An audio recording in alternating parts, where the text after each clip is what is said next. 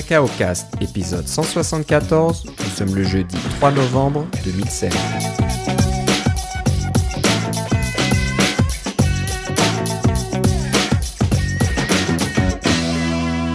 Bonjour et bienvenue dans ce nouvel épisode de Cacao Cast. Comme d'habitude, Philippe Casgrain est avec moi. Comment ça va, Philippe? Ça va très bien. Et toi, Philippe? Ça va très bien.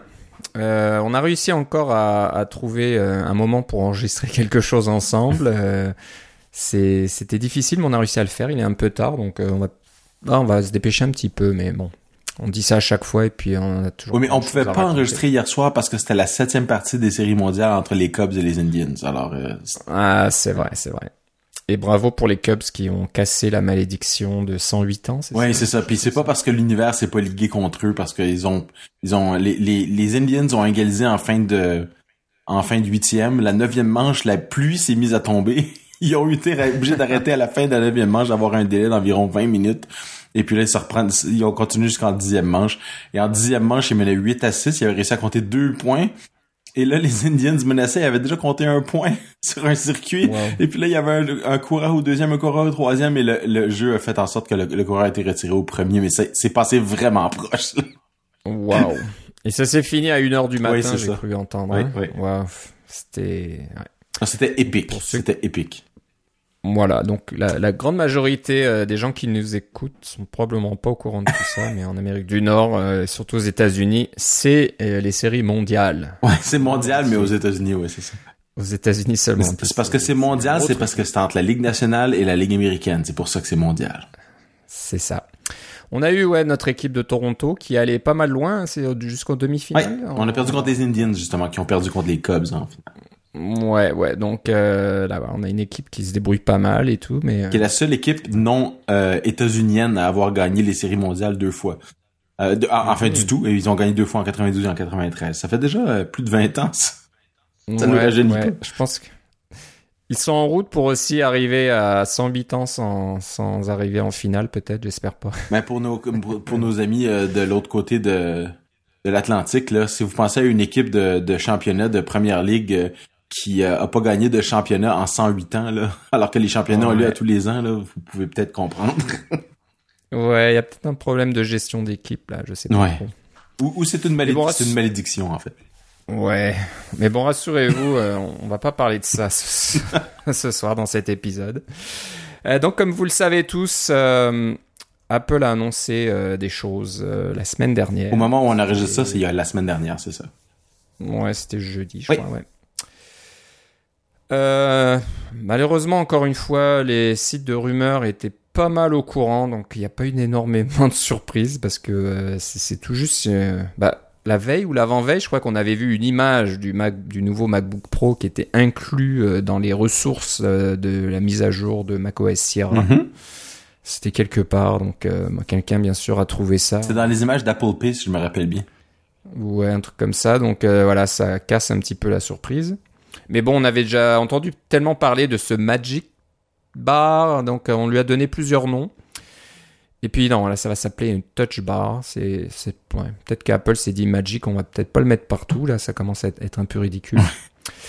Donc voilà, c'était un peu la grosse euh, annonce, hein, les nouveaux MacBook Pro qui se faisaient attendre depuis bien longtemps. Donc euh, c'est sûr qu'Apple ne pouvait plus faire attendre le public quelques mois de, plus. Oui, parce que c'est clair que si vous avez si vous avez un MacBook Pro Retina qui date de 2013 ou plus, euh, que vous l'achetiez en 2013, 2014, 2015 ou 2016 jusqu'à jusqu'à aujourd'hui, c'était fondamentalement la même machine. C'était à peu c'était à peu de choses près les mêmes cartes graphiques, il y avait des petites des petites mises à jour et c'était à peu de choses près les mêmes processeurs, il y avait des petites mises à jour de on passe de 2.7 à 2.8 à 2.9 GHz et les les SSD ont changé un petit peu euh, mais c'était rien de rien de vraiment notable.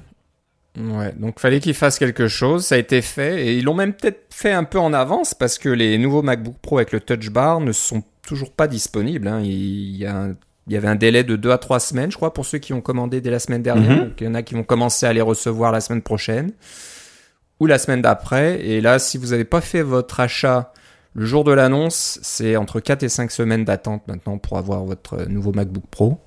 Donc euh, soit il y en a pas assez, soit c'est un succès fou et puis euh, tout le monde en veut, soit Apple était pas tellement pas encore prêt. Il aurait, il aurait, aurait- ils avaient besoin peut-être de quelques semaines de plus pour finaliser un peu tout ça, puis que les chaînes de production euh, sortent la première euh, tournée, on va dire. Ouais, puis ils peuvent pas faire leurs voilà, annonces trop tard, hein, parce qu'au mois de novembre, on entre dans la, la, la région du Thanksgiving américain, et puis là, ça devient la, euh, la, la- on, on, on peut plus contrôler le cycle des nouvelles vraiment là. Ouais, ouais, c'est c'est- là. Donc si, si on veut vendre quelque chose pour les fêtes de fin d'année, c'est au mois d'octobre qu'il faut l'annoncer. Il faut l'annoncer, mais on Euh. pourrait peut-être pas l'acheter avant Noël de toute façon. ouais, ouais. Euh, donc, euh, ce qui est intéressant, c'est que le MacBook Pro qui n'a pas de Touch Bar, lui, est disponible. Je crois qu'il était disponible le jour même. Ouais. Donc, euh, vous avez dû voir déjà sur votre site favori des, des revues et des essais. C'est un 13 du pouces, hein, c'est ça? C'est le 13 pouces, je crois, ouais, uniquement. Donc, euh, il n'a pas le touch bar. Il a toujours ses touches de fonction euh, bien à l'ancienne. Mais euh, il est quand même beaucoup plus petit. Donc, il a le même format que l'autre modèle avec touch bar. Et je pense qu'il est quand même un peu plus limité au niveau des options. hein. Je, je sais pas si on peut avoir un i7 là-dessus. Non, Euh, tu peux pas, c'est ça. C'est le gros défaut du 13 pouces. Moi, j'ai un, j'utilise un 13 pouces au bureau euh, et euh, je l'aime beaucoup pour la taille et le poids et le euh, la facilité de, de, de le transporter. C'est vraiment, un- il est mignon et puis je- moi, je l'utilise en, en format avec son écran Retina. Retina, là, j'ai pas fait de, de, de zoom ou d'utilisation de, pixels. Euh, euh, pour avoir des, des résolutions intermédiaires, je l'utilise vraiment en mode Retina, donc ça donne euh, 1280 par 800 à peu près comme résolution, ce qui est quand même pas extraordinaire quand on y pense là. Euh, mais j'aime beaucoup le regarder, j'aime beaucoup l'utiliser. Son vraiment son seul défaut, et il y a 16 Go de mémoire. Son vraiment son seul défaut, c'est que c'est un, un processeur Core i5 qui est double cœur uniquement. Alors que sur les 4 15 pouces, on a euh, jusqu'à i7 et quadricœur. Ça fait vraiment une bonne différence quand on est quand on est développeur, quand on fait rouler des machines virtuelles, etc. Là, ça fait euh, c'est une différence monstre. J'aurais considéré acheter un 13 pouces s'ils avaient euh, ils avaient réussi à faire entrer des i7 quadricœurs dedans. Et il doit avoir des raisons d'enveloppe thermique ou des choses comme ça pour faire en sorte qu'ils peuvent pas là, parce que le 16 Go de mémoire ça me va et le format du 13 pouces me va vraiment là. Ouais, ouais. C'est vrai qu'en plus, euh, il est vraiment minuscule. Hein. Le, le 13 pouces est plus petit que le MacBook Air. Ouais. Donc c'est assez impressionnant. Hein. On, ils on voit des, des, des photos là où on met le nouveau euh, MacBook Pro de 13 pouces sur le MacBook Air et avec le MacBook Air beaucoup plus gros en dessous. Ouais, c'est parce que l'écran se rend jusqu'aux extrémités du casier du, du boîtier, c'est ça la différence. Alors que sur Ouais. MacBook Air, vous avez un, un cadre qui est quand même substantiel. Ben substantiel, on s'entend là en comparaison. Ouais, ouais. Et Apple euh, le présente comme le remplacement du MacBook Air 13 pouces. Hein. Donc, Oui, euh, pour un bon euh, 500 dollars de plus. C'est ça, c'est plus cher, mais bon, euh, bon. Euh, mais c'est quand même intéressant parce que euh, le SSD, la, donc le- la nouvelle génération de SSD est extrêmement rapide euh, parce que les SSD en, en général, les SSD de base qu'on trouve un peu partout, c'est du euh, 500 mégabits par seconde en lecture, 500 mégabits. Mégabits? Oui, je sais pas si c'est en mégabits. Probablement. Je pense que c'est et en écriture, donc euh, c'est c'est à peu près les, les vitesses standards que vous avez dans la majorité des, des SSD qui coûtent pas trop cher.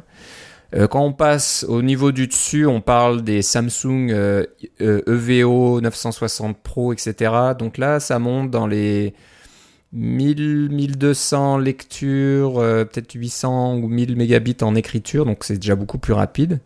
Mais là, la génération de SSD qui est dans, le nouveau MacBook Pro, on parle de 1500 mégabits en, lecture et quasiment la même chose en écriture. Donc c'est extrêmement rapide.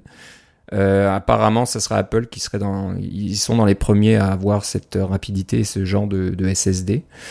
Donc voilà, ça vaut quand même le coup. Hein. Il faut, il faut se méfier de se dire euh, le Core i, le Core i5 sera pas suffisamment rapide. Il faut aussi penser euh, à la rapidité de lecture et d'écriture sur les SSD qui peuvent euh, largement euh, accélérer le traitement euh, que vous faites si vous avez, bah, si vous compilez avec Xcode et que vous devez lire et écrire pas mal de choses sur le disque. Ouais. Euh, vous pouvez quand même y gagner. Donc, bah, intéressant ce modèle-là. Euh, 500 dollars plus cher, c'est un peu dommage, mais j'imagine que le MacBook Air 13 pouces étant toujours en vente, ils voulaient pas que ce soit à peu près dans les mêmes prix. Donc, on veut faire une- vraiment une séparation puis dire que c'est un, un appareil pro. Euh, Il y a deux ports USB-C euh, et Thunderbolt 3, donc euh, qui Et il faut en utiliser un pour l'alimentation si vous voulez vous brancher. Voilà, donc c'est un peu mieux que le MacBook qui n'a qu'un seul port USB-C, qui n'est pas Thunderbolt, qui est juste USB-C.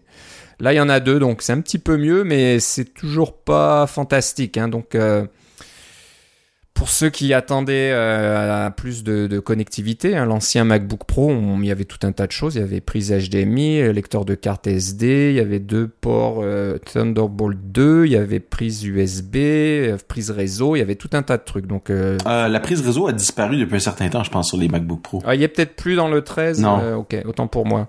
mais bon, voilà, il y a tout un tas de C'est choses. une question de là, finesse, c'est- hein, parce que cette prise-là est vraiment gigantesque. Ouais, c'est vrai qu'elle est grosse.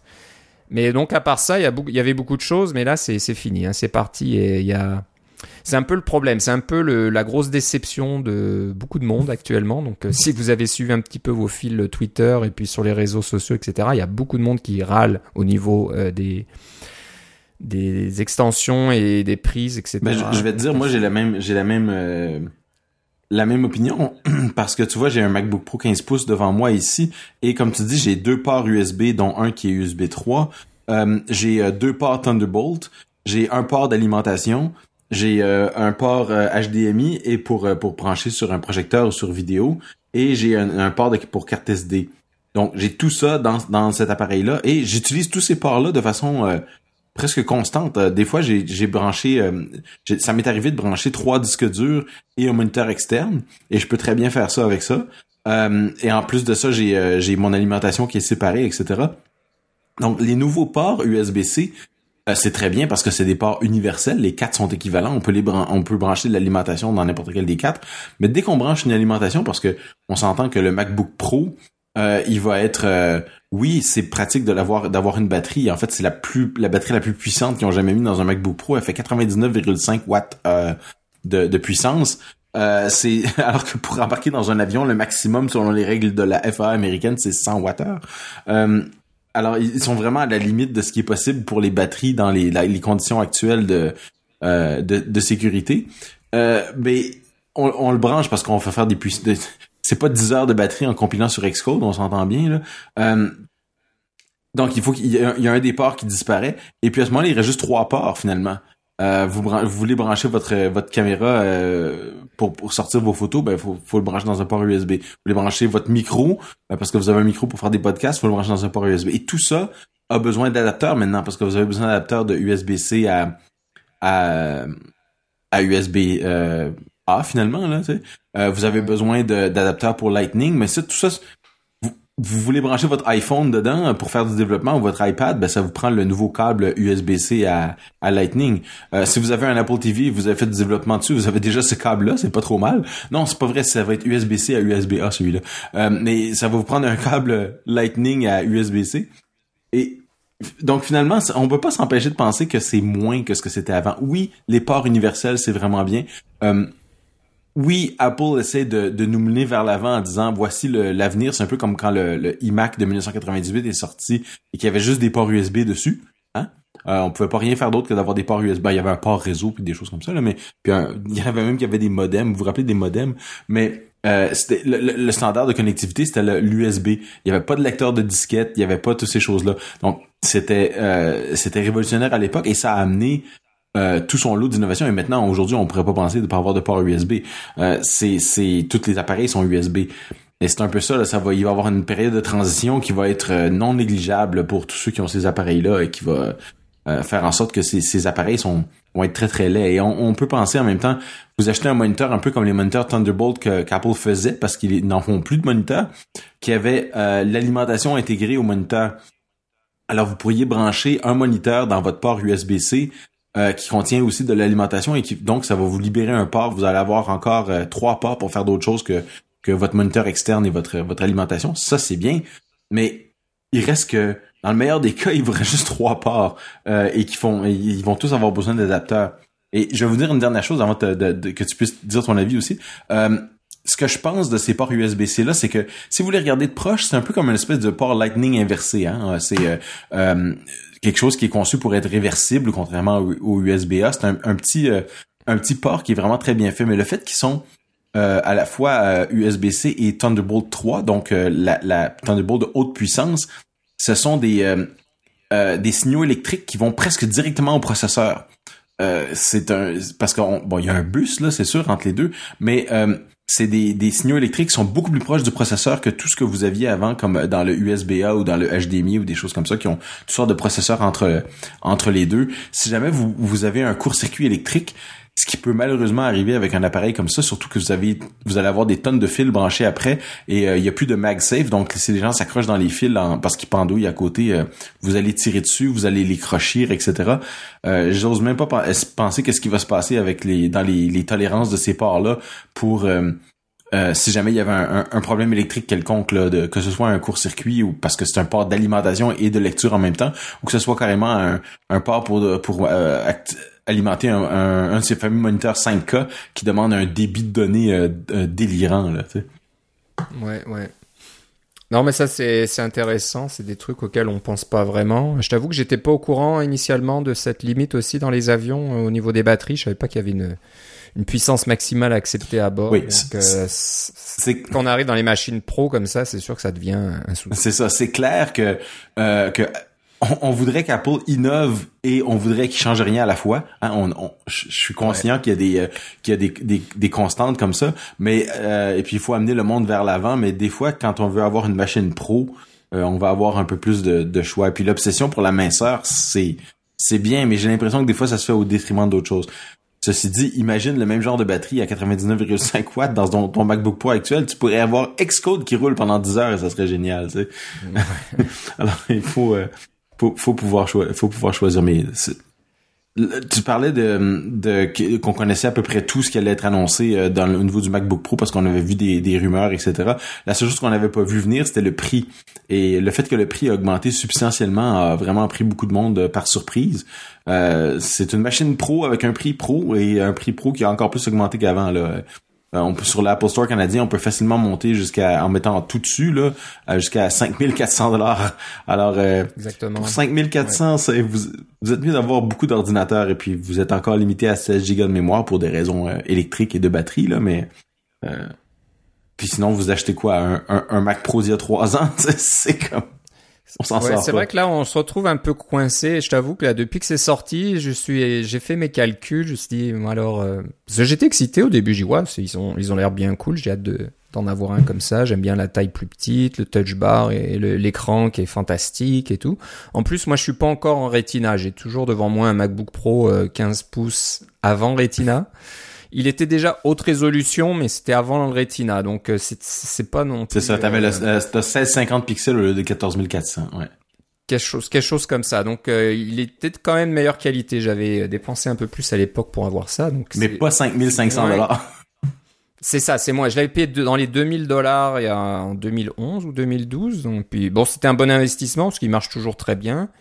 Mais euh, j'ai mis à jour le, disque euh, mécanique pour mettre un SSD à la place. J'avais augmenté la mémoire de 8 Go à, 16 Go.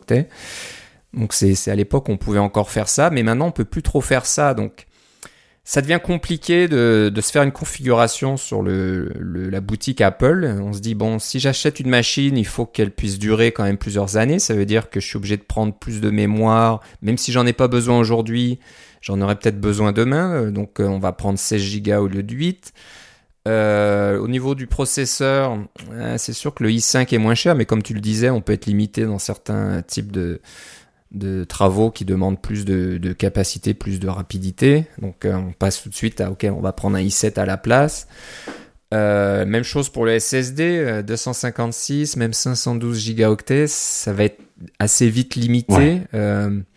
Donc on se dit ok, bon, on va mettre un teraoctet, puis voilà, t'ajoutes tout au fil euh, les uns les uns Ou même tu peux mettre deux teraoctets pour un, autre 1000 dollars de plus. C'est ça, donc t'arrives arrives très haut à des, des 5000 dollars auxquels tu rajoutes euh, l'Apple Care, auxquels tu rajoutes les taxes. Euh, pour, pour nous ici en Amérique du Nord, on doit rajouter les taxes à la fin quand on a, on a fait tout ce calcul-là. Donc on arrive à des 5500, 6000 dollars. Et là, c'est là que tu, tu réalises, mais euh, non, attends, c'est quand même juste un portable, c'est, c'est pas un Mac Pro. Euh, même les Mac Pro étaient pas si chers. Euh, il y a trois ans, quand, quand ils sont sortis, on pouvait avoir un Mac Pro quasiment haut de gamme dans les 4000 dollars, quelque chose comme ça. Non, non, mais quand tu faisais, le, tu mettais le maximum de tout, ça pouvait monter. On avait calculé, ça montait quasiment à 12 000. oui, 12 000 si tu prenais vraiment le grand maximum, et tu pouvais avoir quand même un Mac Pro assez puissant dans, les 4 ou 5 000 dollars. Donc là, on est, on est dans cette, dans cette catégorie-là. moi, je, personnellement, je pense que c'est dans la direction où Apple veut nous, veut nous amener au niveau professionnel. Donc, je, je vais je vais dire quelque chose, peut-être que le, futur va m'approuver que j'avais tort, mais j'ai peur que le Mac Pro euh, n'existera plus. Parce que quand tu vois cette photo euh, pendant la, keynote et puis sur le site d'Apple où tu vois ce bureau avec le MacBook Pro au milieu, avec les deux écrans 5K, euh, avec les disques durs RAID sur les côtés, tu dis que normalement ça aurait dû être une photo où tu vois un Mac Pro au milieu. Mm. Et dans, maintenant, tu vois plus le Mac Pro, à la place, tu vois un, portable, un MacBook Pro. Et ça me donne l'idée, moi, que le Mac Pro, c'est terminé. Il n'y aura pas de mise à jour du Mac Pro. Donc, euh, bon, j'espère que je me trompe, parce que ceux qui nous écoutent et puis qui espèrent avoir une nouvelle version du Mac Pro vont l'avoir, mais s'il y en avait une, je pense qu'ils l'auraient annoncé la semaine dernière. Ils auraient pu prendre 10 minutes de plus et puis annoncer une nouvelle version du Mac Pro avec euh, les dernières cartes Nvidia et les derniers Xeon, etc. etc. mais ils l'ont pas fait. On peut en parler maintenant, mais euh, il y a eu du, du, remplissage en masse avec l'Apple TV. Là. Ça faisait vraiment remplissage de présenter des applications pour l'Apple TV et puis de, de présenter l'application TV qui est même pas disponible encore et qui euh, et qui euh, en fait ne sera disponible qu'aux États-Unis ou des choses comme ça, c'était c'était limiter leur marché là. Si tu veux présenter quelque chose pour tout le monde, le MacBook Pro c'est mondial, euh, l'Apple TV c'est mondial aussi, mais l'application TV non pas vraiment là. sais Puis elle est même pas disponible en ce moment. C'est c'est assez euh, ça faisait un peu remplissage. Puis c'est le genre de truc qui aurait très bien pu faire un euh, une petite vidéo de démo et des choses comme ça. Mais, euh, mais parlant de vidéo de démo, ce qu'ils ont fait au début sur l'accessibilité, j'ai trouvé ça très bien. Euh, ça démontre encore une fois que Apple a l'accessibilité à cœur et euh, ils en parlent à plusieurs reprises. Ils ont en parlé pendant le WWDC avec la, l'Apple Watch pour la chaise roulante, par exemple, et des choses comme ça. Donc l'accessibilité, c'est pas toujours juste euh, des personnes handicapées. Hein. C'est des fois c'est des personnes qui temporairement ont pas l'usage d'un membre. Euh, par exemple, vous avez un bébé dans votre bras et vous, voulez faire quelque chose avec votre ordinateur ou avec votre iPhone ou des choses comme ça. Ben, vous avez pas l'usage de ce bras-là, mais c'est temporaire. Alors c'est bon pour tout le monde ces choses-là. Ou quelqu'un qui apprend à lire, euh, qui qui va éventuellement être capable de lire, mais c'est pratique d'avoir un système qui va vous permettre de faire de la reconnaissance de mots et vous dire dans votre langue qu'est-ce qui qu'est-ce qu'il dit. C'est c'est formidable. Euh, ce qui ce que j'ai hâte de voir, c'est comment le fameux touch bar va fonctionner avec l'accessibilité. Euh, on connaît on connaît assez bien, on en a parlé à plusieurs reprises l'accessibilité sur euh, iOS et comment les gens utilisent beaucoup les fonctions d'accessibilité sur iOS, mais les, aveugles en particulier ou les non-voyants pour utiliser le mot le, bon terme, euh, peuvent très bien euh, utiliser un iPhone alors que la plupart des, des gens au début on leur disait mais comment ils vont faire pour utiliser un iPhone? Ils verront rien. Mais justement il y a des, des c'est très très bien pensé pour euh, ce genre de choses là j'ai bien hâte de voir comment la, la fonction de, du touch bar va être intégrée avec l'accessibilité parce que ce que je voyais je sais pas si tu as remarqué ça aussi, mais pendant la démo du MacBook Pro, pour revenir à, à l'annonce principale dont on voulait parler, euh, il, il faisait des démos du, du, euh, du touch bar et euh, il, il fixait souvent la barre elle-même parce qu'elle est, en haut, hein, elle est près de votre écran euh, et elle est au-delà des touches. Et moi personnellement, je suis pas, j'ai jamais suivi de cours de de, de, de machine à écrire, mais j'arrive quand même à écrire sans sans regarder mes doigts. je, je regarde l'écran. Si je suis obligé de baisser les yeux pour regarder le touch bar avant de mettre mon doigt dessus, ça risque de faire une chose que je n'utilise pas vraiment, ou que j'utilise beaucoup moins. Puis on les voyait, les, les, les présentateurs, ils, ils, regardaient tous de façon intense le, touch bar avant de mettre leur doigt au bon endroit. Puis oui, il y a un certain... C'est la première fois qu'ils le font devant des devant d'autres personnes. Là, il y a une certaine euh, non-familiarité, mais ça faisait quand même un peu... Euh, on, on, a bâti ça et on sait pas trop qu'est-ce qu'on va faire avec. Ouais, ouais. J'ai, j'ai vu plusieurs, j'ai remarqué plusieurs fois les, les, pendant les démos qu'ils rataient des fois la cible, ils tapaient un peu à côté ou fait qu'ils tapent une deuxième fois parce que la première fois ça passait pas bien. Donc on sentait que, ouais, il y avait pas encore une, une aisance particulière avec cette nouvelle interface. C'est pour ça que quelque part, je suis content que la disponibilité des, de ces MacBooks euh, est maintenant de 4, 4 à 5 semaines. Ça va, ça va me faire patienter parce que je pense que je dois aller dans un Apple Store et le voir de moi-même avant d'en commander un. Parce que moi, je suis pas, voilà, je suis pas complètement convaincu que ça soit si utile que ça. Ça a l'air vraiment cool, c'est, ça va vraiment sympa. Mais se dire, euh, je sais pas moi, quand tu es dans GarageBand ou euh, Final Cut Pro ou des choses comme ça, euh, tu vas, tu vas travailler sur ta, comment on appelle ça, la ligne de temps. Mhm. le- je je sais pas, on- je vais l'appeler comme ça. Au lieu d'avoir ça sur ton bel écran Retina de 13 ou 15 pouces, tu vas regarder ça sur ce mini écran qui fait 60 pixels de haut et puis euh, travailler là-dessus. Pour certaines applications où tu utilises beaucoup le clavier, je comprends que ça marche parce que tu vas te concentrer sur ce que tu tapes et puis t'as pas quasiment pas besoin de regarder l'écran. Tu peux faire des choses directement avec le touch bar. Donc ça, c'est à limite, dans certains cas, ça va être vraiment euh, un gain de productivité. Plus besoin de lâcher vraiment le, tu sais, enlever ta main du clavier, euh, aller sur le trackpad ou aller à une souris faire quelque chose, revenir, repartir, revenir, repartir. Je pense que c'est ce genre de cas que le touch bar va, va améliorer. Donc, plus besoin d'aller vers la souris ni le trackpad. Là, tu, tu cliques sur le touch bar pour faire les choses euh, interactives que tu aurais dû faire avec ta souris. Donc ça, c'est bien. Mais pour tout ce qui est visuel, donc faire du montage vidéo et des choses comme ça, c'est sûr qu'on utilise le clavier, on connaît des raccourcis pour faire des, coupures dans les vidéos, pour des choses comme ça, mais faut quand même pas mal travailler sur l'écran et puis euh, bouger le curseur à droite et à gauche. Peut-être que je me trompe, hein, je suis pas un spécialiste euh, Final Cut Pro ou même pas tout juste GarageBand, même si je l'utilise depuis quand même quel- quelques temps. Mais tout ça, je sais pas si la touch bar va vraiment aider. J'ai l'impression que c'est, c'est, quelque chose en plus qui va pas vraiment être super utile. Deuxième problème, pour tous ceux qui travaillent avec leur MacBook fermé, Ouais. avec un écran externe, un clavier externe, une souris, euh, le touch bar va être complètement inutile. Ils le verront pas, ça leur servira à rien. Puis même s'ils laissaient leur- l'ordi ouvert, ça serait pas pratique d'être sur un clavier externe et puis d'aller pointer son doigt sur le touch bar pour faire des choses. Donc ça, c'est aussi toute une partie de, de, de la clientèle potentielle qui va pas vraiment être euh, intéressée à ce niveau-là. Donc je sais pas, euh, Apple montre ça comme quelque chose de révolutionnaire. hein. L'invitation disait que c'était euh, Hello Again, comme si ça allait être vraiment euh, le- la grosse annonce, la, la nouvelle génération de Mac qui n'était pas comme avant. Euh, tout ça pour le touch bar, je trouve ça, je trouve que c'était un petit peu excessif. Ouais, j'ai, j'ai, euh, vendu là-dessus. Euh, Tu vois, moi, je suis un petit peu plus optimiste face au touch bar parce que c'est une technologie nouvelle qu'on a, qu'on voit pas vraiment sur euh, sur les ordinateurs en général. Donc, je, je vais leur donner, pour le moment, je vais laisser la chance aux coureurs de voir. On va essayer de faire la, la preuve que cette, euh, cette technologie-là euh, a, a de l'avenir, a un avenir et on, on- et qu'on qu'on va pouvoir faire des choses intéressantes avec, qui seront pas juste de de, de revoir des touches de F1 à F13 euh, en, en, en format virtuel. Euh, mais que ça va être un, peu mieux que ça. Et puis comme c'est un écran euh, tactile euh, multi multitouche, euh, c'est quand même ça laisse la, la porte ouverte à bien des, des possibilités auxquelles on n'a probablement pas encore passé. Et en plus de ça, le SDK qui vient avec est très bien fait. Il y a même un simulateur dans Xcode euh, 8.1 euh, et qui ça vous prend la dernière version de, de Sierra, mais euh, vous pouvez avoir euh, un, un simulateur pour ça dès aujourd'hui, même si vous n'avez pas cet appareil-là. Donc tout ça, ça, ça a été bien pensé, c'est ça que je veux dire.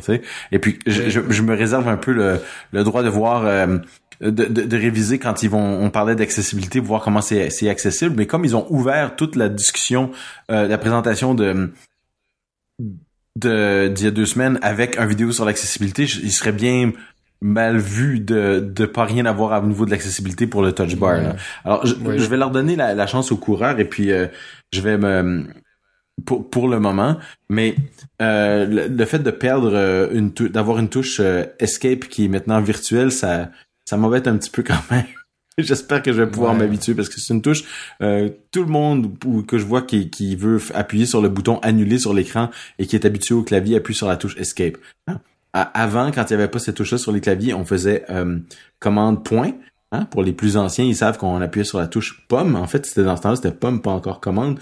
Pomme point. Et puis ça, c'était l'équivalent d'un cancel. Mais maintenant, avec euh, escape, c'est le standard pour euh, pour faire euh, annuler dans un- une boîte de dialogue. hein.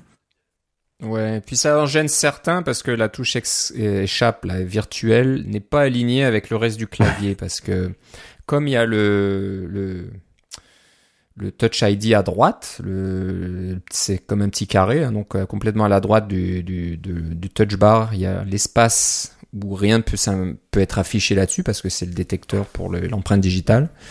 Bah, ils se sont crus obligés de d'aligner un petit peu euh, le, la touche échappe complètement à gauche euh, de, du touch bar pour que ça soit à peu près aligné avec l'endroit où, où ça s'arrête avec le touch ID à droite, quoi. Donc, euh, pour que ça se balance, on va dire. Mais moi, je trouve que ça choque un petit peu. Mm. Je sais pas pourquoi ils ont fait ça. Moi, j'aurais mis complètement, j'aurais aligné la touche échappe avec les autres touches euh, qui sont complètement à gauche, comme le, le tabulation, touche de fonction, et puis, euh, etc.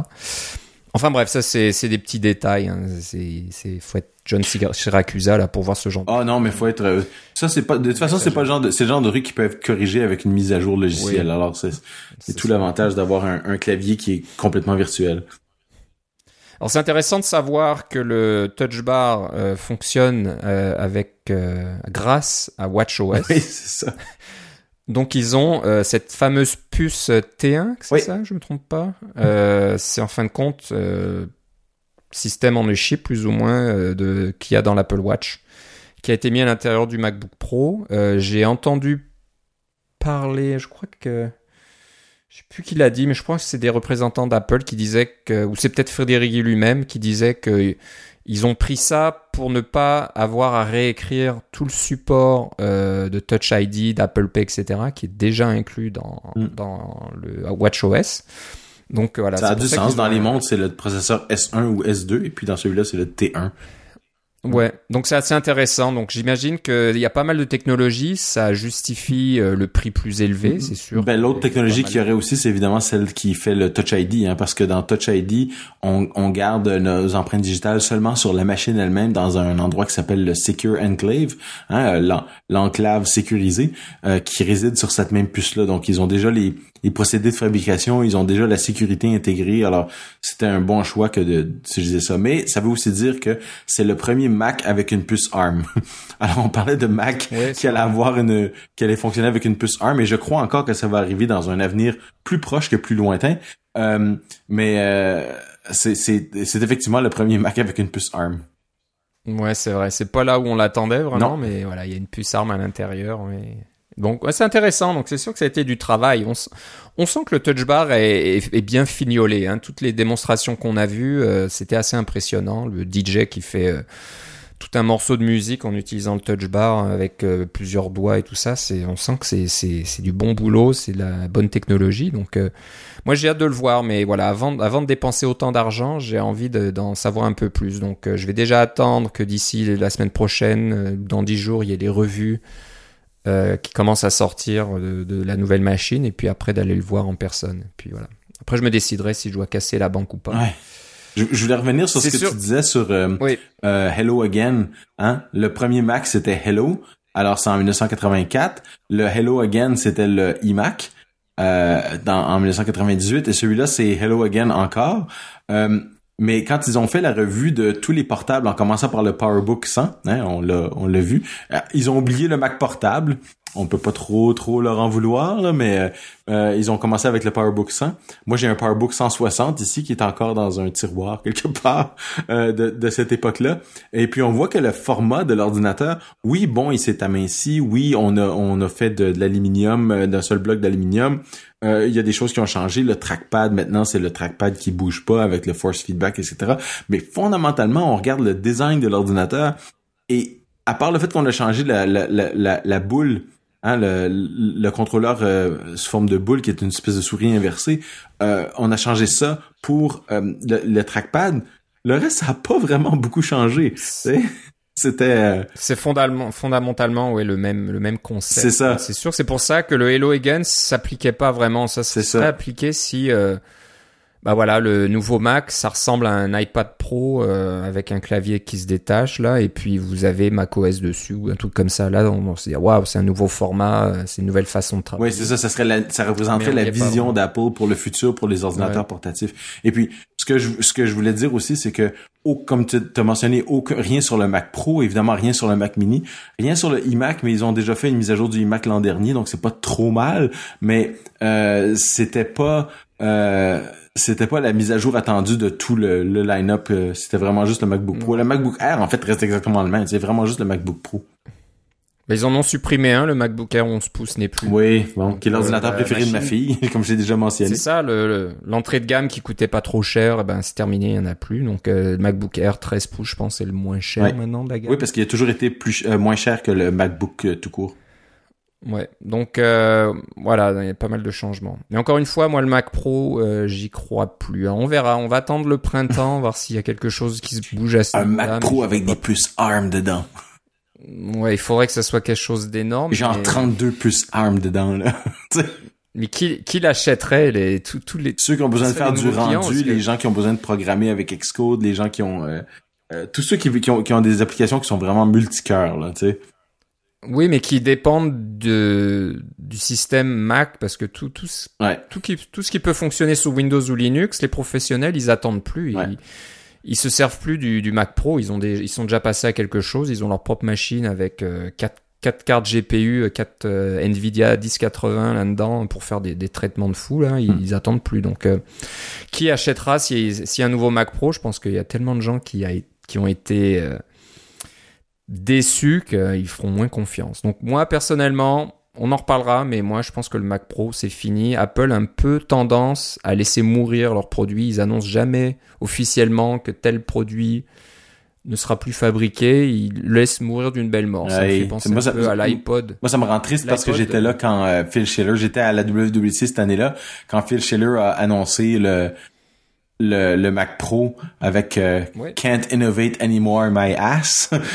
Ouais, ouais. Euh, non, mais à l'époque c'était une super innovation, Ouais. mais c'était il y a trois ans, donc euh, il y a quelque chose. Rien qui s'est passé depuis. On verra ça. Ouais, ça. Donc les écrans, euh, c'est fini aussi. Ça n'a pas été dit officiellement, on fait plus d'écran, mais de dire qu'on a travaillé avec LG pour faire un écran spécialement pour le nouveau MacBook Pro, Mm. Ça laisse entendre que ben attendez pas d'écran euh, Apple. Alors c'est aussi dommage parce qu'au niveau design, c'est pas ça du tout. hein. Les écrans LG, c'est du plastique noir, euh, c'est pas terrible. Les, écrans Apple étaient quand même plus jolis et puis euh, mieux intégrés, etc. Donc je pense que Apple euh, est en train de se départir de, des lignes de produits qui ne sont peut-être pas assez rentables pour eux ou ils vendent pas assez en volume. Je, je sais On parle de pas, on parle de pas de mise à jour de- de- de la- des Mac depuis de- depuis un certain temps, mais qu'est-ce qui est renouvelé à chaque année comme une horloge? Et- C'est ça, la, la vache à lait. Donc, Ouais. euh, ça me fait peur parce que tu commences à voir des articles qui, qui, qui euh, comparent Apple à Microsoft et plus spécialement Tim Cook à Steve Ballmer en disant que oui, c'était quand même, qu'on le veuille ou non, Steve Ballmer avait multiplié les revenus de Microsoft par je ne sais combien après le départ de Bill Gates. Et Tim Cook fait la même chose depuis que Steve Jobs n'est plus. Euh, il a triplé, je pense, le chiffre d'affaires d'Apple et tout ça. Il fait des trucs très bien, très bonne gestion et tout, mais la vision et puis l'avenir, là, on est un peu, peu plus inquiet. Donc, on est plus dans une, euh, dans une ère de gestionnaire et puis de business plus que de technologie puis de vision pour l'avenir. Donc, euh, j'espère que ça va pas durer, mais c'est un peu l'impression que ça donne. Je suis, Donc, euh, le- ah, je suis d'accord avec toi. iPhone, Ouais, je suis d'accord avec toi, mais euh, il y a un aspect que- qui est souvent peu mentionné euh, dans euh, dans tous ces aspects-là quand on fait juste se concentrer sur la technologie, qui est l'aspect humaniste euh, d'Apple qu'on qu'on voit quand on, on regarde un peu plus loin, là, comme quand Tim Cook dit euh, je veux convertir, je voudrais qu'on convertisse notre électricité pour que ça utilise de- des énergies renouvelables partout, euh, même aux endroits où c'est pas possible, on va acheter des crédits d'électricité puis on va les, les revendre ailleurs, on va installer nos propres euh, euh, nos propres panneaux solaires, on va euh, faire des, comme je disais l'accessibilité, le recyclage,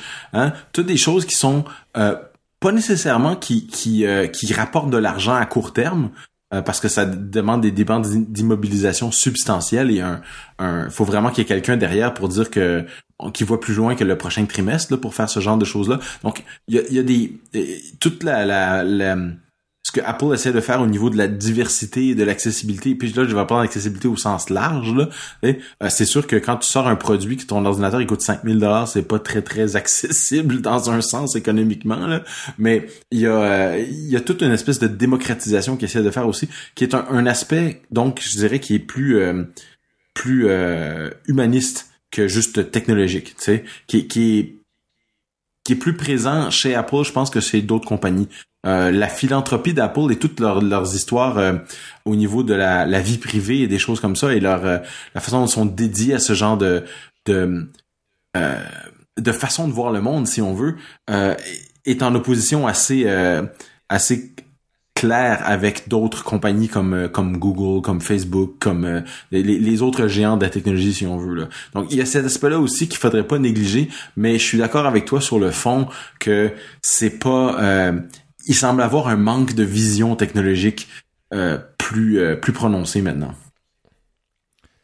Ouais, je pense qu'il y a aussi, je sais pas, il doit avoir un souci de capacité aussi. Ils ont, ils ont trop de choses à gérer là. Je me disais que ce nouveau campus euh, qu'ils sont en train de construire, ça doit quand même prendre beaucoup de temps euh, aux exécutifs de s'occuper de ça. Donc j'ai peur aussi que Tim Cook, euh, Phil Schiller et tout ça, ils sont plus à il passe certainement un certain temps à, gérer euh, ce, nouveau, ce nouveau projet, comment ça va se passer. Donc moi, j'espère qu'une fois que le déménagement sera fait, les choses vont revenir plus normales et puis on retombera plus dans des mises à jour plus régulières des, des Mac, etc. Ouais, mais euh, tu vois, le système d'exploitation est mis à jour à tous les ans. Hein?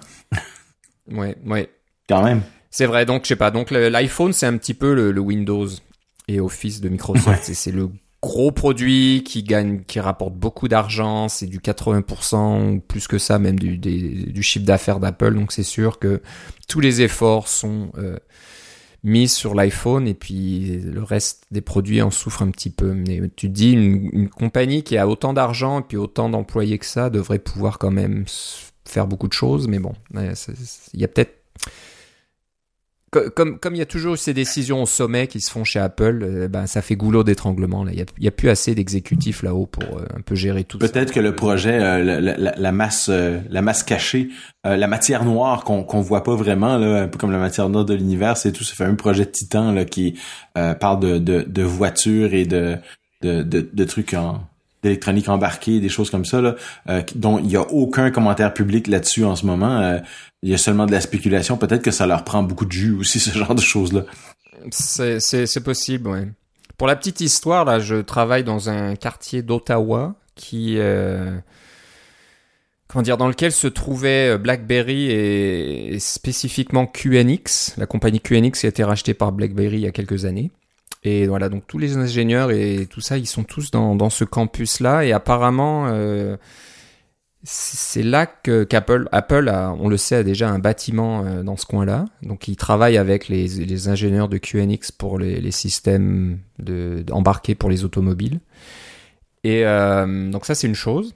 Je sais pas exactement où ils sont. J'ai pas trop vu dans quel bâtiment ils étaient mais ça doit certainement pas être il y a certainement pas le logo Apple dessus ça c'est sûr. Ça doit être assez caché mais ce que j'ai entendu euh, dernièrement dans, dans les journaux locaux ici c'est que le les conseillers de la ville vont essayer de faire passer euh, un règlement permettant euh, à ce genre de compagnie de pouvoir faire des essais de voitures autonomes dans notre quartier, dans, dans ce quartier technologique, une sorte de comment on appelle ça Un technoparc un technoparc, voilà. Donc ils vont essayer de faire passer une, une réglementation spéciale permettant voilà, à ces compagnies-là de tester leurs voitures. Donc peut-être que dans un des podcasts dans les mois suivants, peut-être que je vous dirai que j'ai vu euh, des voitures euh, sans conducteur passer devant moi euh, quand j'allais au travail ou ça serait chouette. Comme ça, Mais tu sais que la ville de London en Ontario a déjà des, des règlements comme ça. Hein?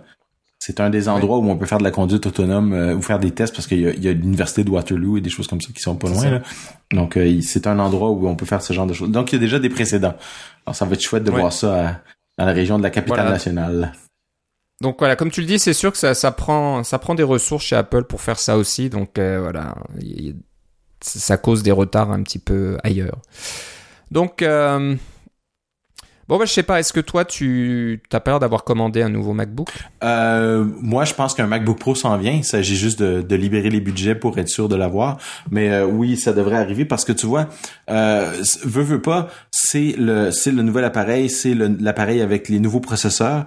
Donc, on s'attend à avoir des meilleures performances. On s'attend à, à pas euh, à perdre moins de temps quand on fait tourner des compilations Xcode, quand on veut faire euh, tout le cycle. Moi, je passe mon temps dans, la journée à, faire ça. Hein. J'écris du code, je le fais tourner, je le débug, j'écris du code, je fais tourner, je débug, je cherche les bugs. Plus c'est rapide, mieux c'est pour moi. Donc, euh, c'est le temps de changer. avant, ça le changement était tellement mineur, on passait de 2.8 à 2.9 GHz, c'était c'était tellement mineur que ça valait pas la peine, ça valait il y avait pas un bon retour sur l'investissement, mais là dans ce cas-ci, le, le package complet est euh, tout à fait euh, euh, adéquat pour pouvoir le prendre et le plus tôt on le prend, le plus on va bénéficier de des avantages parce que ça leur prend tellement de temps à faire des révisions de de leurs appareils que ça sert à rien d'attendre. Il vient juste de sortir, c'est le temps de l'acheter. L'autre dimension pour moi, c'est le Touch ID. Donc j'ai hâte de voir ce qu'on va pouvoir faire avec ça.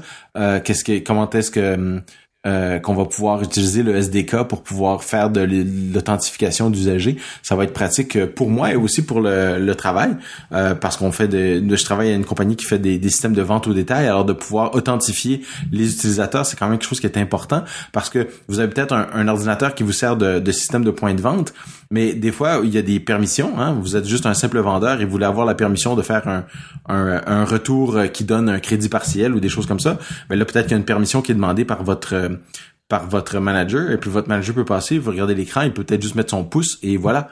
Euh, ça va euh, authentifier que le, manager est d'accord au lieu de rentrer son nom et son mot de passe par exemple. euh, des petits détails comme ça. Alors tout ça fait en sorte que oui, le MacBook Pro pour moi s'en vient et je vais pouvoir en, en parler quand j'en aurai un, j'espère, euh, si ça intéresse nos, usagers, euh, et puis pouvoir comparer avec avec l'ancien. Oui, ça c'est euh, c'est quelque chose qui qui est probablement dans les plans pour moi.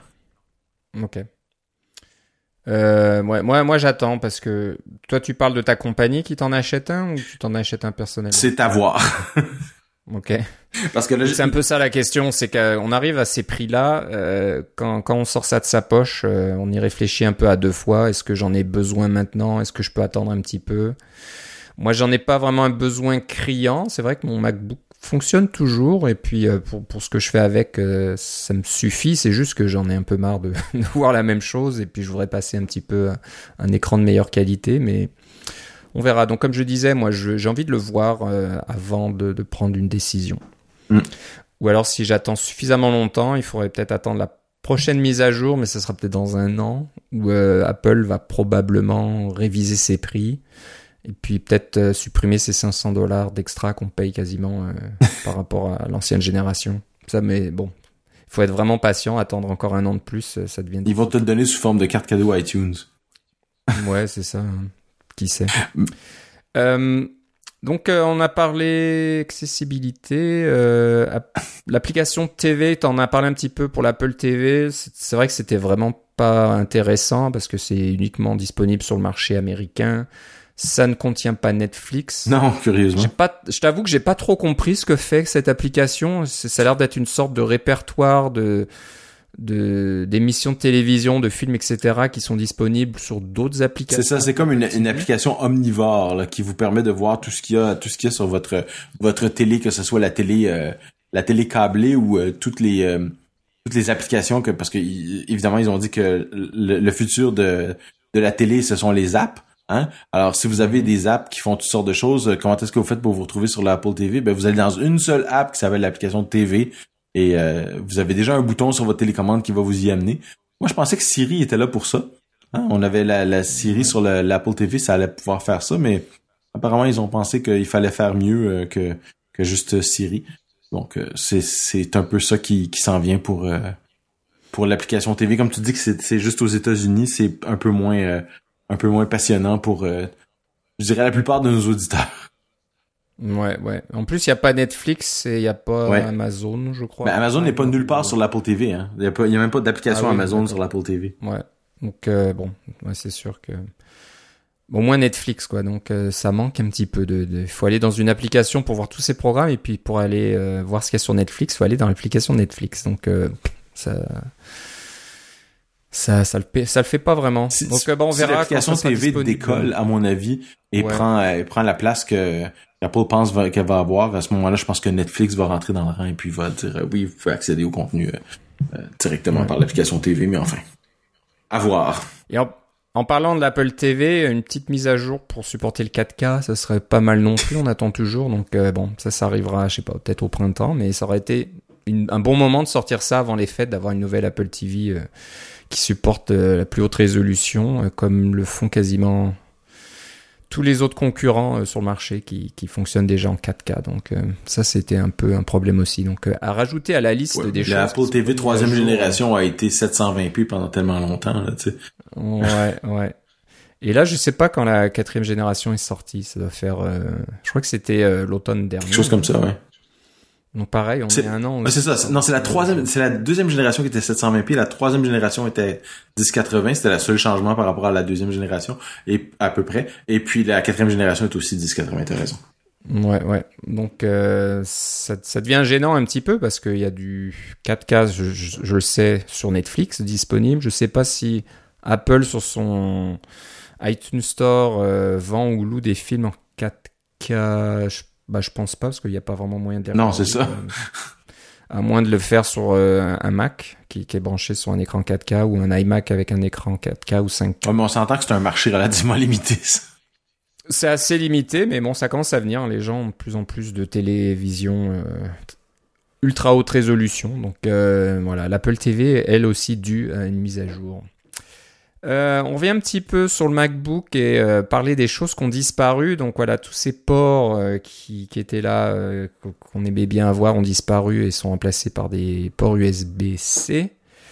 mais le, le, MagSafe aussi a disparu et il y a beaucoup de monde qui râle à ce niveau-là parce que je pense que c'était vraiment une bonne solution puis une bonne innovation. On comprend pas trop pourquoi. Oui, c'est un peu ce que je voulais dire aussi quand je sais pas si j'ai mentionné quand j'ai parlé de ouais. des fils qui sont décrochés puis que c'est du USB-C qui va avoir euh, forcément une assez haute tension et euh, ouais. et euh, quand même beaucoup de d'informations là si on enfin.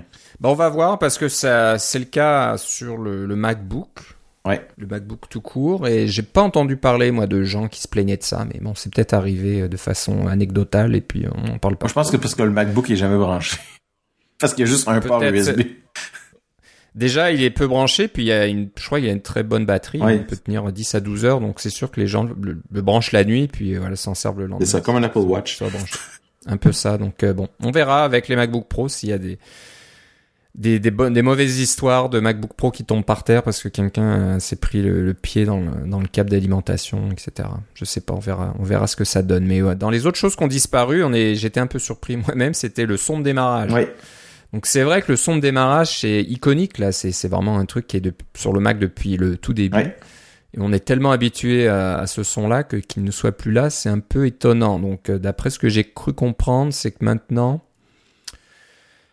euh, le Mac peut démarrer un peu à n'importe quel moment. Dès qu'on ouvre l'écran, dès qu'on ouvre le, le, le, portable, le Mac peut démarrer.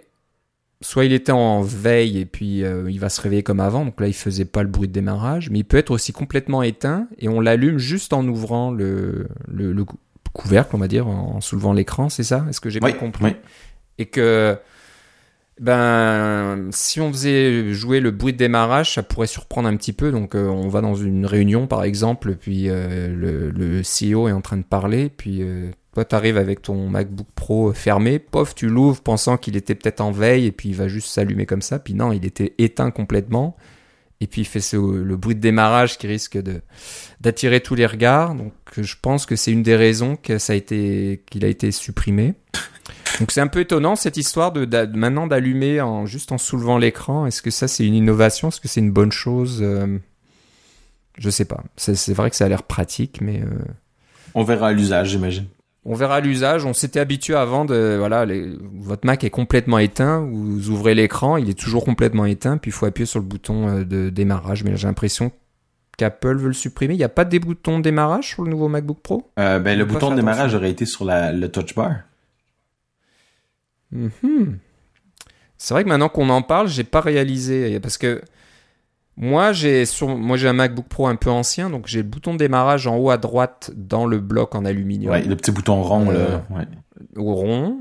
Après euh, les MacBook plus récents Retina, c'était une touche, la touche en haut à droite d'éjection du CD que j'ai encore moi sur le mien parce que moi j'ai un lecteur de, de DVD. Mais euh, sur les, les, MacBook Pro plus récents, il y a, comme il y avait plus de lecteur de DVD, euh, la touche d'éjection en haut à droite était remplacée par la touche de démarrage. Donc c'est ce que tu oui, as. Je exactement. Mais j'ai pas fait attention si sur le donc oui maintenant c'est le touch bar qui se trouve là donc il y a plus la touche. Non parce que là c'est touch ID. Démarrage. Ah donc euh, c'est peut-être pour ça il y a plus de touche de démarrage. C'est marrant parce que personne l'a vraiment. Vraiment, mais ça, c'est parce, des trucs, ça, parce que personne n'en a eu de ces appareils-là encore. Alors, il va falloir ouais, voir. ouais. Donc, tu vois, je le réalise à l'instant. Là, il faudrait que je regarde les photos pour. Moi, ce que je me demande, c'est quelle devrait être la combinaison de touches pour complètement éteindre son ordinateur quand on, quand tout est gelé et puis qu'on veut absolument l'éteindre. Parce qu'en ce moment, c'est appuyer sur la touche d'alimentation pendant 3 secondes ou 5 secondes et puis là, l'écran, l'ordinateur s'éteint au complet. Mais là, s'il y a pas ça, hmm. Je sais pas trop, donc c'est assez étonnant. Donc euh, ça c'est vrai que c'est un, truc que j'ai pas bien vu passer, mais maintenant c'est ouvrir l'écran égale démarrer votre Mac. Mm. Donc voilà, c'est pour ça qu'ils ont supprimé le son de démarrage, mais tu as trouvé euh, une astuce. Hein. Quelqu'un, je sais pas comment ils l'ont trouvé, ça c'est peut-être Apple qui, qui, en a parlé, mais il y a moyen de rétablir le son de démarrage, donc il n'est pas complètement euh, disparu. Hein. Donc c'est le site 925mac, 9to5mac.com qui dit comment faire. Donc, je sais pas, t'as regardé, est-ce que c'est un, un, default là, un default Non, ben ça va être, ben, c'est l'équivalent de ça, mais dans le NVRAM. Alors, euh, ceux qui, euh, euh, ça c'est la mémoire non volatile euh, qui existe pour, c'est la, nouvelle version du PRAM là, qui est la, le parameter RAM qui existait sur les anciens Mac. Alors, c'est une zone de mémoire dans laquelle on peut écrire toutes sortes de paramètres qui sont là au démarrage. Vous, vous euh, pouvez modifier le NVRAM avec la commande sudo NVRAM, etc. Euh, ben là, celui-là qui euh, euh c'est vous mettez un paramètre qui est boot audio égale 1 et puis voilà, vous avez la vous allez avoir le, le son au démarrage. Donc il est encore là, il est juste pas activé par défaut. Voilà, donc pour ceux pour, pour qui ça manquerait vraiment trop, n'y ait plus le son de démarrage, on peut le faire revenir, mais le, le côté dangereux, c'est que vous aurez peut-être, vous allez peut-être entendre le son de démarrage quand vous voulez pas. et puis ce que je veux dire aussi, c'est que ça, c'est du, euh, c'est des commandes qui fonctionnent sous Sierra, qui demandent pas, qui sont pas couvertes par le, le euh, System Integrity Protection, là, le, le, mode sans, sans route, parce que lorsqu'on écrit, on écrit dans le NVRAM, mais c'est pas des accès au système, c'est vraiment aux accès, des accès au, euh, au firmware de démarrage, là, le, petit processeur qui contrôle quand votre ordinateur démarre. Hmm. Ok. Donc, pas besoin de désactiver euh, euh, System Integrity Protection pour faire ce genre de choses-là, ce qui est quand même un gros avantage. Ouais, ouais. Ok, une autre, une autre trouvaille aussi là qui, qui je trouve vraiment intéressante. Donc euh, cette fois-ci, c'est vis-à-vis du Touch ID. Donc, euh, ben, comme tu le disais tout à l'heure, c'est quand même vraiment intéressant de pouvoir euh, faire l'authentification euh, d'utilisateurs avec leurs empreintes digitales. Donc, c'est vrai que ça c'est pratique. Et euh, bah, quelqu'un a fait une version spéciale de la fameuse commande Unix sudo, S-U-D-O, euh, super user hmm, quelque chose, quelque chose, je sais pas trop ce que le DO do. Faire, ouais, c'est faire quelque chose en tant que super utilisateur. C'est à peu près l'idée, c'est que en fait le S c'est substitute user. C'est euh, parce qu'on oh, peut faire avec n'importe quel utilisateur, mais par défaut c'est l'utilisateur root. C'est ça. Donc ça vous permet d'exécuter des commandes en tant que root, en tant qu'administrateur de votre système, de façon temporaire. Donc euh, vous êtes toujours votre utilisateur euh, Philippe, oui. mais vous pouvez. Vous devez être administrateur par exemple. Ça marche pas. Vous avez les, ça, ça vous donne les pouvoirs de l'administrateur pour exécuter des commandes administratives pendant un certain temps. Je pense qu'il y a une durée limitée. C'est cinq minutes, mais ça, ça, ça, donne à un administrateur les commandes euh, totales. C'est ça la différence. Il faut déjà être administrateur et là, ça nous donne les commandes totales. Voilà, exactement. Donc, et puis il faut avoir été euh, euh, comment dire euh, faut être ajouté à la liste euh, des sudo sudo oui c'est ça puis les administrateurs le sont par défaut c'est ça que je veux dire ok ok donc bon, bah, c'est une commande assez pratique qu'on utilise assez souvent bah, on est quasiment obligé d'utiliser souvent hein. c'est un petit peu la façon dont macOS macOS et Unix en général macOS 10 et Unix en général et a été euh, a été pensé, c'est qu'on vous donne pas tous les pouvoirs euh, par défaut tout le temps. On vous donne des, des, pouvoirs limités et les fois où vous avez besoin de, de pouvoirs euh, complets, eh ben il faut que vous le demandiez. Donc ça permet un peu de sécuriser le, le noyau et puis les, les, fonctions de base de votre système d'exploitation. Comme ça, si un virus qui exécute un programme sous votre compte, sous votre nom d'utilisateur, et ben il n'a pas tous les accès. Il faut il faut passer une couche supplémentaire, une couche d'authentification supplémentaire pour pouvoir faire ça. Et donc c'est vrai qu'on l'utilise souvent hein, dès qu'on va euh, installer surtout des installer des logiciels, installer des outils, euh, des, des, des, programmes en Ruby, des programmes en Python, je sais pas quoi. On est souvent à, à devoir modifier des fichiers ou des répertoires qui sont euh, la propriété de l'utilisateur root. Et dès, dès qu'on doit toucher ce genre de choses, il faut utiliser la commande sudo. Et c'est vrai que voilà, quand on est développeur, on est souvent à l'utiliser. Mais grâce à Touch ID, ben on peut rendre ça un peu plus facile. N'est-ce pas, Philippe? Comment ça marche? Alors, euh, normalement, le programme sudo dont on a les sources, hein, parce que ça fait partie de Darwin, du noyau Darwin d'Apple. Euh, vous, vous entrez le programme sudo, euh, vous, vous dites euh, quel utilisateur ou si, si, vous n'en mettez pas, vous allez l'utilisateur root et suivi de votre commande. Et là, sudo, vous demandez votre mot de passe d'administrateur et commencez à exécuter la commande. Ça, ça va bien. Mais avec cette cette modification qui existe au programme sudo, qui s'appelle sudo-touch ID, donc vous écrivez sudo-touch ID et la même commande finalement. à ce moment-là, tout ce que vous avez besoin, c'est de mettre votre pouce sur le, le, senseur Touch ID et ça va vous authentifier exactement de la même façon que si vous aviez utilisé votre mot de passe. Alors c'est tout simple et ça utilise le framework euh, Local Authentication qui en fait existait déjà sur iOS parce que si vous vous rappelez, si vous avez un téléphone avec un ou un iPad avec un senseur Touch ID et que vous avez utilisé Touch ID pour déverrouiller votre One Password ou pour faire vos transactions bancaires ou des choses comme même Apple Pay, euh, vous avez utilisé ce, ce framework-là de Local Authentication. Donc le même framework existe maintenant sur euh, macOS 10.12 et il y a quelqu'un qui a décidé de de mettre les deux ensemble et de dire que si je veux authentifier pour cet utilisateur-là, ben à ce moment-là, je peux aller, je peux utiliser euh, son empreinte digitale euh, grâce à, à ce framework-là et qui va cacher tous les détails du fait que euh, j'ai besoin que je lis une empreinte digitale, que je la valide et à quel, avec quel utilisateur elle va. C'est, vraiment bien. Alors, je vais utiliser ça probablement comme un petit bout de code d'exemple pour voir comment je peux intégrer Touch ID dans mes propres applications. Ça va être quand même assez intéressant. Ouais. Voilà, donc ça c'est une bonne une bonne utilisation de Touch ID. Et puis, euh, ça me fait revenir un petit peu au choix des MacBook Pro. Je t'avoue que j'ai caressé l'idée à un moment de peut-être de commander le MacBook Pro de base, celui qui n'a pas le, la barre, euh, mhm. le Touch Bar, mais il n'a pas non plus Touch ID. Et là, je me suis dit, zut, ça serait vraiment bête d'avoir un nouveau MacBook Pro et puis de devoir euh, taper mon mot de passe comme un animal à chaque fois que je veux je veux faire euh, quelque chose. si je me trompe pas, en plus, t'as pas d'Apple Watch, donc tu peux pas vraiment euh, dire que tu vas pouvoir faire des tes achats Apple Pay avec Safari puis Apple Pay. Euh. voilà. Donc c'est ça. Je dis zut, c'est c'est vraiment tellement pratique. Moi, j'adore utiliser Touch ID. Maintenant, je fais beaucoup de paiements avec Apple Pay. Partout, je peux l'utiliser, je l'utilise. Et moi, je trouve ça vraiment pratique. Et je lui dis voilà, avoir un Mac où, qui, je puisse pas faire ça, ce serait vraiment dommage. Donc c'est ce qui me fait, ce qui m'a fait dire non, bah ça serait peut-être pas une solution d'acheter le, MacBook Pro euh, d'entrée de gamme. Euh, donc je vais, je vais attendre encore un petit peu. Non, puis je pense qu'au niveau des processeurs, tu trouverais ça un petit peu plus dur avec les gens de travail que tu fais les machines virtuelles, etc. Ouais, c'est sûr, c'est sûr.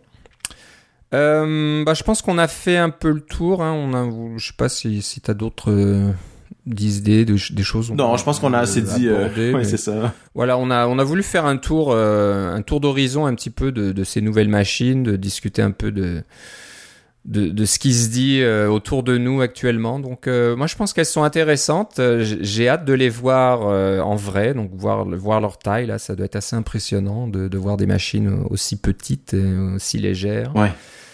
Et euh, ça, c'est une chose aussi que j'ai envie de remplacer. Hein. Non seulement mon MacBook Pro est un peu ancien, l'écran est pas Retina, mais surtout il pèse 5.6 livres. Donc on parle de 3 kilos, quelque chose comme ça, 3, 3 kilos et demi. Alors que le MacBook Pro 15 pouces, donc le, le, plus haut de gamme, le plus gros, gros, plus gros, là, il ne fait seulement que 4 livres. Donc euh, c'est déjà beaucoup moins. Puis alors le 13 pouces, il ne fait que 3 livres comme le MacBook Air. Ouais, 4 livres, c'était le poids de, de chacune de mes jumelles à la naissance. c'est quand même... C'est assez impressionnant. Quoi.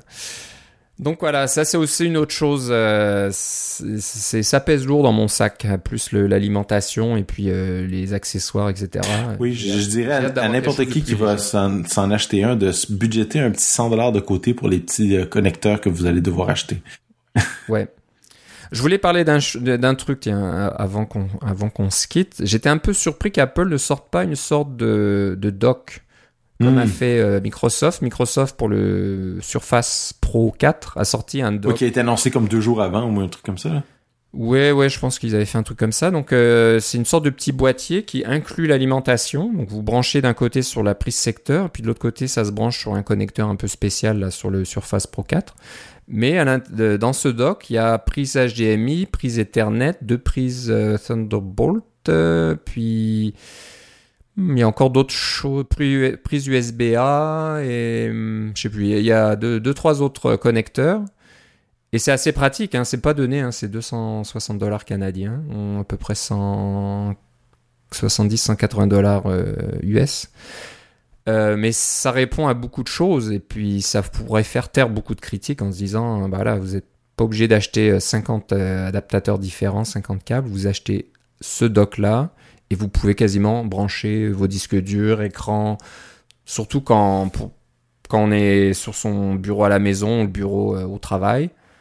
On arrive avec son petit MacBook là qui pèse rien, clac, on branche juste sa prise USB-C, donc euh, l'alimentation va venir sur cette connexion là, et de l'autre côté il y aura toutes les connexions euh, à tous ces, ces connecteurs externes. Donc ça aurait été une, solution élégante, ça aurait fait taire les, les, critiques. Je comprends pas pourquoi l'Apple le, le fait pas.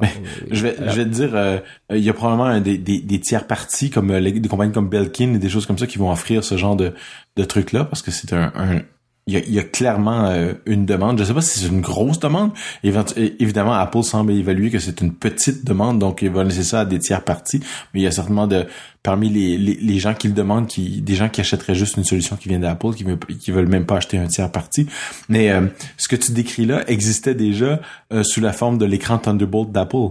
Hein? Quand on branchait les, on branche l'écran Thunderbolt, euh, on en a au bureau, nous. Euh, tu branches ton alimentation avec MagSafe, tu branches une prise Thunderbolt, et là, tu as, un écran 27 pouces, et ça te donne accès à trois prises USB, euh, une prise Firewire, une... non, pardon, une, prise Thunderbolt supplémentaire, une, une prise de réseau pour avoir un réseau filaire, etc. c'est, c'est vraiment assez bien ça.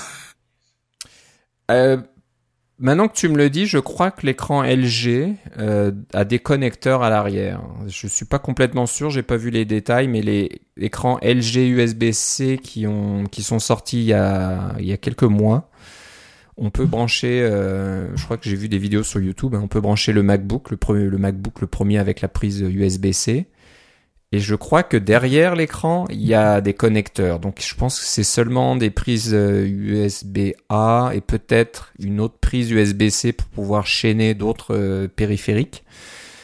Mais ça serait une solution. Donc peut-être au lieu d'avoir un boîtier comme je le décrivais à l'instant, euh, avoir des écrans externes qui offrent tout un tas d'interfaces derrière. Donc ça, serait l'idéal à la limite. Oui, ben c'est ça, c'est ce que l'appareil Thunderbolt fait en ce moment. Alors oui, ça ferait ça. Donc euh, voilà, ça serait peut-être ça la solution. Ça vous oblige à acheter un écran externe qui sera peut-être pas donné si c'est du 4K ou 5K, mais quelque part. D'après Gizmodo, il y a ces trois écrans, ces trois prises USB-C supplémentaires. Ok, bon, c'est c'est déjà ça. C'est pas c'est pas le bout du monde. C'est encore des prises USB-C, mais bon. Hmm. Peut-être que voilà, les, les fabricants d'écrans vont se jeter un peu là-dessus pour faire des écrans un peu plus avancés où on peut avoir des prises réseau, avoir tout un tas de trucs derrière l'écran. Donc vous arrivez au bureau, clac, une seule prise et, tout fonctionne. Donc c'est probablement ça le futur. Et puis ceux qui ont besoin vraiment juste d'un connecteur spécifique pour brancher une prise VGA externe, une prise réseau, je ne sais quoi, continuent à acheter euh, ces, petits, câbles. Mais voilà, ça serait bien qu'il y ait des solutions tout intégrées comme un écran externe. Ok, bon, je pense que c'est tout euh, pour cet épisode. Euh, pour euh, un petit peu parler aussi des, deux derniers épisodes, j'ai vu que tu as publié le journal de Daylight 5 et 6 euh, dernièrement. Est-ce que tu as fini ou est-ce qu'il y en a encore d'autres? Euh, J'ai pas fini mon application, alors je vais essayer de faire des journaux, des journaux de Daylight à chaque fois. C'est ma, c'est ma motivation. C'est ta motivation. Donc voilà, on va continuer à te suivre. Donc attendez-vous à avoir des, nouveaux épisodes. C'est plus des capsules, hein, parce que c'est, j'essaie de faire pas ça, pas trop long, contrairement à nos épisodes à deux. Ouais, ouais, ouais. Puis là, je vois que ça fait déjà pas mal de temps qu'on parle. Hein. Qu'est-ce que qu'est-ce qu'on peut bavarder, dis donc. Euh, donc voilà, euh, attendez ça, euh, la nouvelle capsule de Philippe qui ne devrait pas tarder. Puis nous, on se reverra bientôt. Je, on annonce plus trop de, de dates précises. On, verra s'il y a des choses à dire. Il y a, il y a, toujours des choses à dire, mais d'ici Noël, on va certainement se reparler. Peut-être que je vais vous parler de, de, de ma nouvelle Apple Watch Nike. Ah, tu l'as commandé Oui, oui, j'ai finalement, j'ai finalement craqué. Ah, je l'ai commandé avec l'application euh, Apple Store sur mon iPhone et j'ai payé avec Apple Pay avec Touch ID. Euh, c'était ridiculement facile à faire. C'était le futur. Oui, c'est ça, j'étais dans le futur. Tu, tu, vas pouvoir faire ça avec ta montre, ça va être génial. Ok, bah on a hâte d'avoir tes, tes, impressions. Donc euh, je pense que la prochaine fois qu'on se parlera, tu l'auras et puis tu nous diras comment ça fonctionne. Ok, si on veut avoir un peu de tes nouvelles et puis savoir quand est-ce que tu reçois ton, tu recevras ton, euh, ton Apple Watch Nike là, ou doit ton. Ça va être sur Twitter avec Philippe C, L I P P E C. Ok, et ben moi, euh, je raconte plus grand chose sur Twitter, mais bon, si, si jamais j'ai des choses à dire, et puis si ça concerne CacaoCast, ben ça sera le compte Twitter de CacaoCast. Euh, vous pouvez toujours nous écrire à cacaocast.gmail.com, n'hésitez pas à nous faire part de, vos commentaires, suggestions, critiques, euh, tout est le bienvenu, il n'y a pas de problème. Euh, vous allez aussi sur le, site cacaocast.com pour voir euh, les, les notes des émissions. Tous les liens sont là, tout l'historique. vous pouvez remonter jusqu'à l'épisode numéro 1. Tout est disponible sur le site. Voilà, je pense que j'ai rien oublié. Et je pense qu'on va arrêter là pour ce soir. Donc je te remercie Philippe. Moi aussi Philippe se reparle une prochaine fois. Salut.